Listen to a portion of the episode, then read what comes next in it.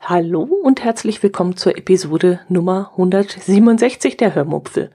Heute gibt es einen Nachtrag zu unserem Ausflug nach Berchtesgaden. Viel Spaß beim Hören. Mm, in der letzten Woche gab es wieder eine Sonderfolge, in der ich mich mit Christian, dem Skispringer, unterhalten habe. Dazwischen gab es das Crossover mit Kai vom Planet Kai Podcast im Rahmen der Night of the Pots. Und die Woche davor habe ich euch von unserer Vierer-Bobfahrt in Berchtesgaden erzählt. Habe euch in diesem Zusammenhang aber einen Teil unserer Reiseerlebnisse vorenthalten und das möchte ich dann heute mal nachholen. Von der Fahrt nach Berchtesgaden und unserem Frühstück in der Bäckerei in Ramsau habe ich euch ja bereits erzählt. Nach diesem Frühstück sind wir dann direkt zu unserer Pension namens Bergbach gefahren, in der wir ein Zimmer für eine Nacht gebucht und äh, auch im Voraus, nein, stimmt nicht, nicht im Voraus, aber irgendwas um die 64 Euro bezahlt hatten. Dass wir direkt zur Pension fuhren, hatte verschiedene Gründe. Hauptgrund war auf jeden Fall mal, dass wir unsere Kurkarte in Empfang nehmen wollten. Mit der Kurkarte bekommt man nämlich in Berchtesgaden und im Umland zahlreiche Vergünstigungen. Vor allem ähm, bei den Parkplatzgebühren macht sich das durchaus bezahlt. Und da wir am nächsten Tag ja auch schon wieder abreisen wollten und wir bei der Abreise auch die Karte wieder abgeben mussten, hätten wir von den Vergünstigungen keinen Gebrauch machen können. Also sind wir gleich zur Pension gefahren, haben gefragt, ob wir schon mal einchecken könnten, weil wir nämlich gerne die Kurkarte nutzen wollen. Und der Mann an der Rezeption war dann sogar so nett und hat uns gleich unser Zimmer zugewiesen, das bereits frei war. Ich weiß nicht, ob es an unserer viel zu frühen Anreise lag oder ob es wirklich nur Zufall war.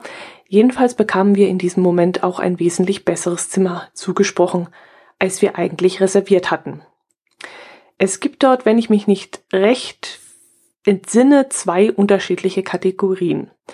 Wir hatten die günstigere gebucht und bekamen dann eben ein Zimmer der besseren Kategorie.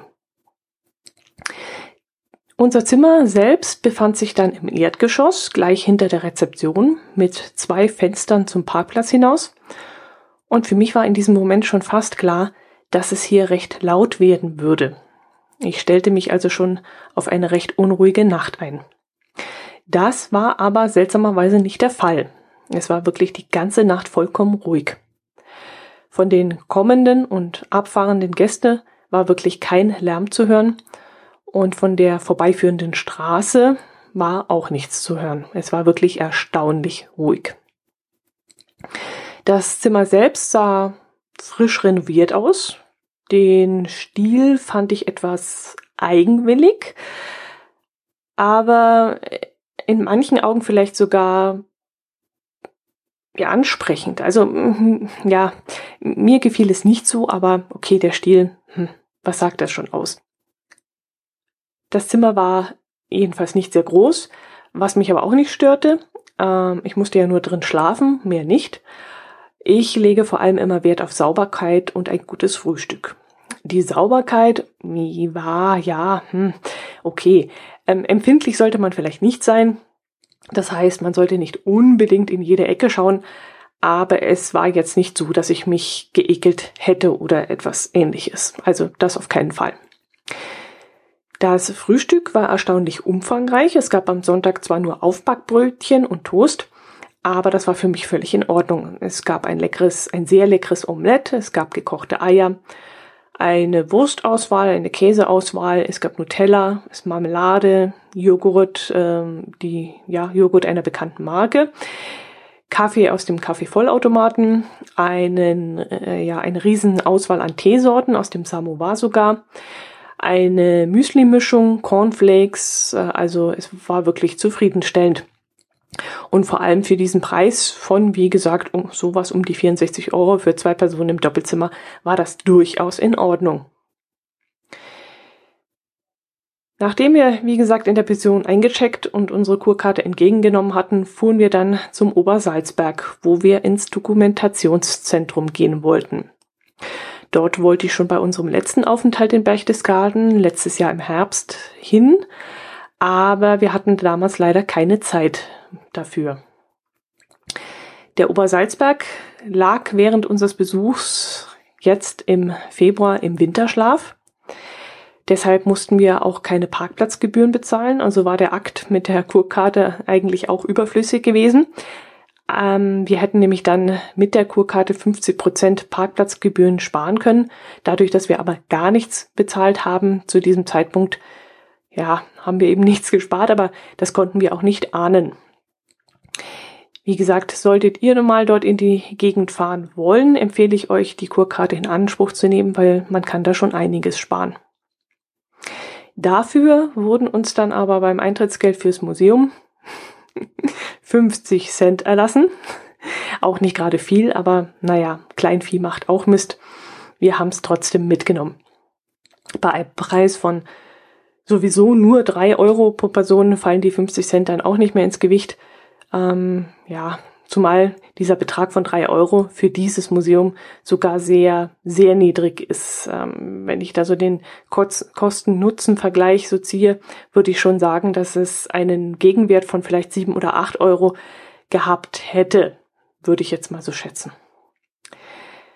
Wer will, kann dann auch noch einen Audioguide ausleihen, was ich nur wärmstens empfehlen kann. Der kostet zwei Euro und ist sein Geld wirklich absolut wert. Wir haben aber eigentlich wenige Leute damit rumlaufen sehen, was mich etwas gewundert hat.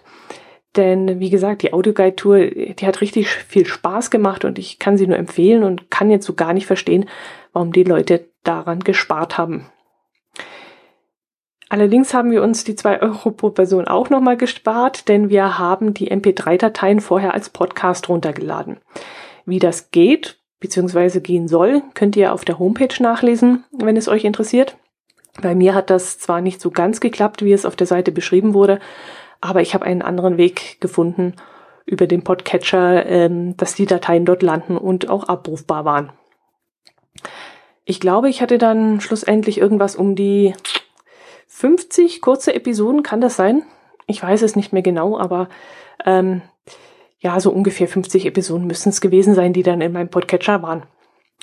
Und äh, jo, wenn ich dann, die waren dann alle nummeriert und wenn ich dann zum Beispiel an der Station 701 stand, musste ich dann nur die Episode mit der Nummer 701 abspielen.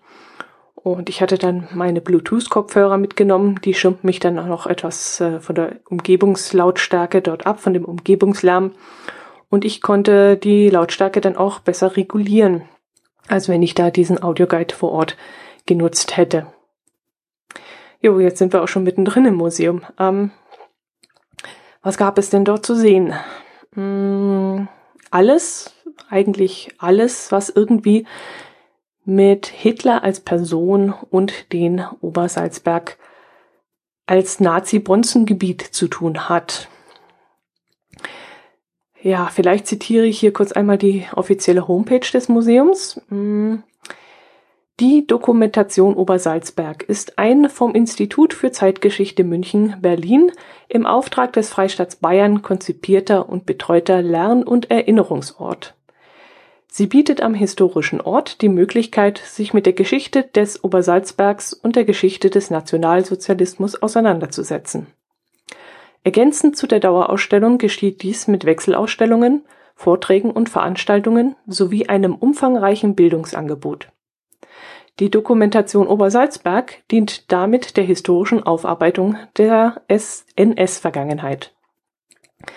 Der Obersalzberg, seit 1923 Hitlers Feriendomizil, wurde nach 1933 zum zweiten Regierungssitz neben Berlin ausgebaut Wegen dieser Funktion und Bedeutung des Ortes beschränkt sich die Dokumentation nicht auf die Ortsgeschichte und auf Ausschnitte der historischen Wirklichkeit, sondern verbindet die Geschichte des Obersalzbergs mit einer Darstellung der zentralen Erscheinungsformen der nationalsozialistischen Diktatur. Ja, das ist recht kurz und knapp zusammengefasst und vielleicht auch nicht ganz so verständlich. Hm. Man sieht dort also, wie der Berghof ausgesehen hat, bevor Hitler ihn entdeckt, gekauft und ausgebaut hat. Es wird dann noch von den Grundstückskäufen und Enteignungen erzählt, die rund um den Berghof ausgeführt wurden. Man sieht auch sehr viele private Fotos von Hitler und den anderen Nazi-Größen während ihrer Aufenthalte in Berchtesgaden. Aber auch bewusst gestellte Fotos. Es wird auch äh, so ein bisschen der Unterschied zwischen den privaten und gestellten Fotos erklärt, ähm, welche Marketingstrategie Strategie zum Beispiel dahinter steckt und ähm, ja, äh, was mich in diesem Zusammenhang sehr erschüttert hatte, waren vor allem die Bilder der vielen Fans, die tagtäglich zum Berghof gepilgert sind, um ihr Idol dort zu sehen. Und da sind wirklich ganze Scharen an begeisterten Menschen dorthin gelaufen, dort hoch zu diesem Berghof und riefen dann immer wieder, wir wollen Hitler sehen, wir wollen Hitler sehen. Und das war schon sehr erschreckend für mich.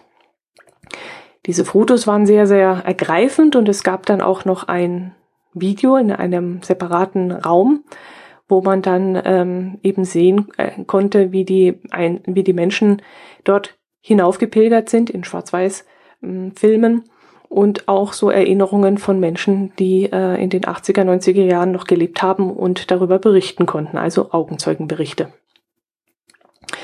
Dann wurden in dem Museum auch die ganzen anderen Nazi-Größen vorgestellt, wie Goebbels, Göring, Bormann, Himmler, Speer, Keitel und wie sie alle so hießen. Es wurde auch auf die Außenpolitik, den Widerstand, ähm, den 20. Juni 1944, die Sudetenkrise und viel mehr eingegangen. Natürlich auch auf den Weltkrieg, mm, die Rassenpolitik, die ganzen Organisationen wie HJ und SS und was es da alles so gab. Und in diesem Zusammenhang fand ich es dann auch sehr interessant, dass in meinem Kopf ständig die Worte unfassbar geniales Marketing kreisten. Und damit meine ich nicht diese Propaganda, die Goebbels betrieben hat, sondern auch die ganzen anderen hm, Marketingstrategien, wie zum Beispiel Kraft durch Freude oder dem Volksempfänger als Mittel zum Zweck oder die HJ oder ja, die war eben auch eine Art Propaganda und, und Marketingmittel. Ähm, eben um dieses Produkt Nationalsozialismus vorteilhaft zu präsentieren. Der Volkswagen, den sich jeder leisten sollte. Das blitzte auch immer wieder durch. Es gab sogar Souvenirs, die an offizieller Stelle genehmigt werden mussten. Ähm, der Antlitz Hitlers durfte nicht für jeden Kruscht herhalten und auf jedem Kruscht abgedruckt werden. Also er musste schon sehr vorteilhaft fotografiert und gefilmt werden. Ähm, ein Foto zum Beispiel, wo er mit Brille und grimmigem Gesicht zu sehen war, als er Zeitung gelesen hat, das wurde streng unter Verschluss gehalten, denn er sollte ja nur als gütiger und entschlossener und kräftiger und gesünder Führer dargestellt werden und irgendwelche unvorteilhaften Posen oder irgendwas, was einen Makel zeigen würde, das durfte eben nicht gezeigt werden. Und das waren alles so Marketingstrategien, die ähm, ja so durch meinen Kopf geisterten und wie ein roter Faden sich durch sämtliche Abteilungen zog. Und das fand ich wirklich richtig gruselig, weil ich so dachte, ja, so eine Art von Marketing ist auch heute noch möglich. Und, äh, oder sagen wir es mal anders, es würde sich sogar um ein Vielfaches potenzieren, weil wir ja inzwischen Handys und YouTube und Facebook und Co haben und eben ganz andere Mittel haben und sich dieses Marketing viel schneller verbreiten und viel mehr in unsere Köpfe festsetzen würde. Und das hat mir schon ein bisschen Sorgen gemacht, als ich das so in der Ausstellung gesehen habe. Mm, in der Ausstellung wurden echt ganz, ganz viele Bereiche beleuchtet. Was mir besonders gefallen hat, dass es nicht nur die üblichen politischen Fakten waren, die dargestellt wurden. Äh, meist ist das nämlich ein sehr trockenes Thema in diversen Museen. Und das schreckt mich eigentlich von Museen, Museumsbesuchen immer ein bisschen ab. Nein, ähm, hier wurden eigentlich jede, alle Lebensbereiche betrachtet, also auch Urlaub, Mobilität, Frauen, Männer, Kinder, Landwirtschaft, Industrie, Schule, die Kinderspiele, die es damals gab, auch im Rahmen des Nationalsozialismus und eben dieser ganzen Propaganda, dieses Werbe, Werbe und Marketing-Imperiums, das da aufgebaut wurde. Die Kunst wurde dafür missbraucht und so weiter. Als wir im Ausstellungsraum soweit durch waren, ähm, ging es dann in den Bunker hinunter, der unter dem Obersalzberg gebaut und nicht beendet wurde. Und das war dann auch ein, noch einmal separat sehr interessant. Allerdings musste man da nicht mehr so geistig aufnahmefähig war, sein. Äh, man konnte also seine Gedanken ein bisschen schweifen lassen und das Ganze drumherum auf sich wirken lassen. Es gab nicht mehr allzu viele Informationen, vielleicht noch eine Handvoll Audiodateien, die man im Catcher abspielen konnte. Aber das war's dann auch schon. Ansonsten hat man eben die Atmosphäre dieser unterirdischen Räumlichkeiten auf sich wirken lassen. Es gab da noch eine Tafel, auf der zu sehen war, wie groß dieser Bunkerbereich werden sollte. Er sollte praktisch den kompletten Obersalzberg ähm, untergraben. Aber sonst war dort unten nicht mehr viel zu sehen und zu lesen. Also ich fand das Museum wirklich total super. Vom Aufbau her fand ich sehr gut, von den Themen her fand ich spitze. Und am besten hat mir, wie gesagt, die Auditour in Verbindung mit den vielen anschaulichen Fotos äh, gefallen. Und wenn ihr dort mal in der Nähe sein solltet, drei Euro ist wirklich kein Geld und lohnt sich wirklich. Auch wenn ihr normalerweise keine Museen mögt, so wie ich zum Beispiel, ähm, dann solltet ihr das auf jeden Fall anschauen. Wir waren ungefähr drei oder dreieinhalb Stunden dort und die Zeit verging wirklich wie im Flug. Jo, ähm, nach dem Dokumentationszentrum sind wir dann noch nach Bad Reichenhall gefahren. Ich war dort mal im Salzbergwerk vor vielen Jahren. Den Ort selbst, also Bad Reichenhall selbst, habe ich noch nie angeschaut. An dem Samstagnachmittag war da auch nicht mehr allzu viel los, muss ich sagen. Die Fußgängerzone war fast ausgestorben, trotzdem die meisten Geschäfte eigentlich noch geöffnet hatten. Wir haben uns dann über Yelp ein paar Gaststätten anzeigen lassen. Die meisten öffneten allerdings erst ab so ungefähr 17 oder 18 Uhr abends. Und so kehrten wir dann schlussendlich im Brauereigastruf Bürgerbräu ein, der eben durchgehend warme Küche anbot. Dort habe ich dann eine Schweinshaxe gegessen, die okay war. Also sehr zart das Fleisch mit einer schönen Kruste. Aber das Fleisch selber, das war nicht so ganz nach meinem Geschmack. Das schmeckte etwas seltsam. Also würde ich jetzt nicht nochmal nehmen. Danach sind wir dann noch ein wenig durch die Fußgängerzone spaziert, wo wir geradezu magisch von einem Reber-Café angezogen wurden. Die Firma Reber sagt euch jetzt sicherlich auch etwas. Obwohl, vielleicht nicht allen auf Anhieb, aber wenn ich das Wort Mozartkugel ausspreche, dann wisst ihr wahrscheinlich sofort, wovon ich spreche. Die Firma selbst gibt es schon seit über 150 Jahren. Mm, Im Jahr 1865 eröffnete Konditormeister Peter Reber sein erstes Café in München. Seit 1938 befindet sich der Stammsitz aber inzwischen in Bad Reichenhall. Es gibt insgesamt drei Geschäfte, eines eben dort in Bad Reichenhall und zwei weitere in Salzburg. Vielleicht ist das auch der Grund, warum ich immer Reber im Zusammenhang mit den Österreichern gesehen habe und für mich das einfach eine österreichische Firma war. Da musste ich mich jetzt auch eines Besseren belehren lassen. Also Reber ist Münchner. Das Café in Bad Reichenhall war schon von weitem zu sehen. So auffällig äh, war dieser Außenbereich und die Schaufenster gestaltet. Und wir wurden davon natürlich wie ein Magnet angezogen. Für Pralinen bin ich ja immer zu haben. Ja, nicht nur ich, mein Herz allerliebster auch. Also wir, äh, ja, das Da braucht ihr uns bloß mit winken und wir kommen mit hängenden Zungen angetrottet. ja, ich habe mich aber dann trotzdem ein bisschen zurückgehalten. Ich habe ein paar Pralinen gekauft, ähm, so irgendwas um die fünf oder sechs Euro. Aber mein Herz allerliebster, der deckte sich dann ausgiebig mit Mozartkugeln, mit Konstanze Mozartkugeln, mit Schokoladenpasteten, mit Pralinen und so ein Zeug ein.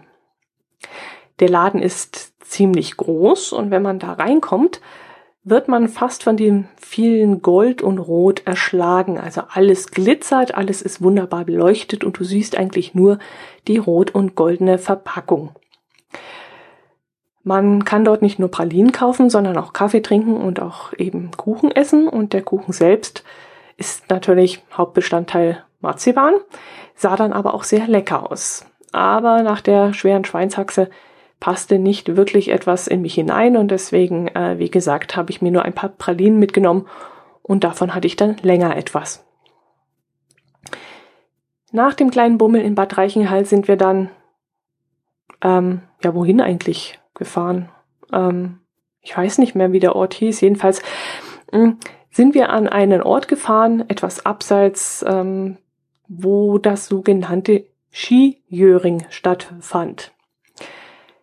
Ich weiß jetzt nicht, ob euch das was sagt. Mir sagte der Name vorher nichts, dieser Ausdruck. Aber als mir mein Herz allerliebster dann erklärte, was dahinter steckt, da wusste ich dann sofort, wovon er redet. Skijöring ist nämlich eine Sportart, bei dem ein Skifahrer hinter einem Motorrad oder hinter einem Auto oder hinter einem Pferd hergezogen wird. In diesem Fall waren es Motorräder. Und zwar Geländemaschinen die als Zugmaschinen dienten. Dafür war dann eine Strecke mit Schnee präpariert worden, sodass dann die Skifahrer drauf gleiten konnten und äh, eben die Maschinen vorneweg gerast sind. Leider konnten wir nicht lange bleiben, weil es dann furchtbar angefangen hat zu regnen. Also mehr waagerecht als senkrecht. Aber die ersten drei, vier Runden konnten wir dann doch noch verfolgen und so haben wir uns dann mal einen kleinen Einblick in diese Sportart gegönnt. Ja, schade, dass das Wetter so schlecht geworden ist. Ich hätte wirklich länger gerne dort gestanden und zugeschaut. Aber wir waren innerhalb von Sekunden dann patschnass und äh, ja, das hatte dann wirklich keinen Sinn. Ich glaube nicht, dass ich mir diese Sportart anschauen würde, wenn sie im Fernsehen käme. Also live vor Ort war es wirklich mal sehr interessant und wenn ich es wieder mal irgendwo sehen würde, dann würden wir dort auch wieder hingehen und uns das anschauen. Aber im Fernsehen würde mir, glaube ich, die Spannung so ein bisschen fehlen und die ganze Atmosphäre drumherum. Wir sind dann also in unsere Pension gefahren. Es war ja auch inzwischen schon abends, es war dunkel, haben dann unsere Kleidung zum Trocknen aufgehängt und haben den Abend dann mit Reberpralinen ausklingen lassen. Die Pralinen waren übrigens lecker, aber nichts Spektakuläres, muss ich sagen. Also da sind mir die Zotterpralinen geschmacklich wesentlich lieber. Okay, ist jetzt auch natürlich preislich eine andere Hausnummer. Aber wenn ich wählen könnte, würde ich schon die Zotterpralinen nehmen. Am nächsten Tag sind wir dann morgens gemütlich aufgestanden, haben gefrühstückt. Wie gesagt, das Frühstück war recht gut, war alles in Ordnung. Wir haben dann ausgecheckt und mussten dann auch unsere Kurkarte abgeben und sind dann zur Bobbahn gefahren, wo wir an diesem Tag ja die Rennbob-Taxifahrt gebucht hatten. Aber davon habe ich euch ja schon in der vorletzten Ausgabe erzählt. Gut, sonst gibt es nichts Spezielles mehr zu erzählen. Mm, unsere Lese-Challenge schreitet äh, voran. Wir sind inzwischen in einem Bereich angekommen, der endlich interessant wird. Jetzt macht das Buch Der Rabe wirklich inzwischen wesentlich mehr Spaß als auf den ersten 200 Seiten. Und ich hoffe, dass es weitergeht und möchte am liebsten jetzt schneller voranlesen. Mm, ja, mal sehen, wie es dort weitergeht. Der Kicktipp-Runde, der geht's auch gut. Die zweite Hälfte der Bundesliga läuft ja bereits. Das Feld liegt immer noch sehr nah beieinander. Ich würde mal so sagen, ja, die ersten neun bis zehn Plätze da konnte, könnte eigentlich jeder bis an die Spitze vorkommen, bis die Saison zu Ende ist. Also da liegt es extrem nah beieinander. Unser Späteinsteiger, der Marco, der schiebt sich auch heimlich still und leise von hinten ran. Er war ja, glaube ich, mit irgendwas um die 100 Punkte minus eingestiegen und jetzt fehlen ihm nur noch ein paar Punkte, um den letzten Spieler der ersten Stunde einzuholen. Also bei ihm geht's auch voran.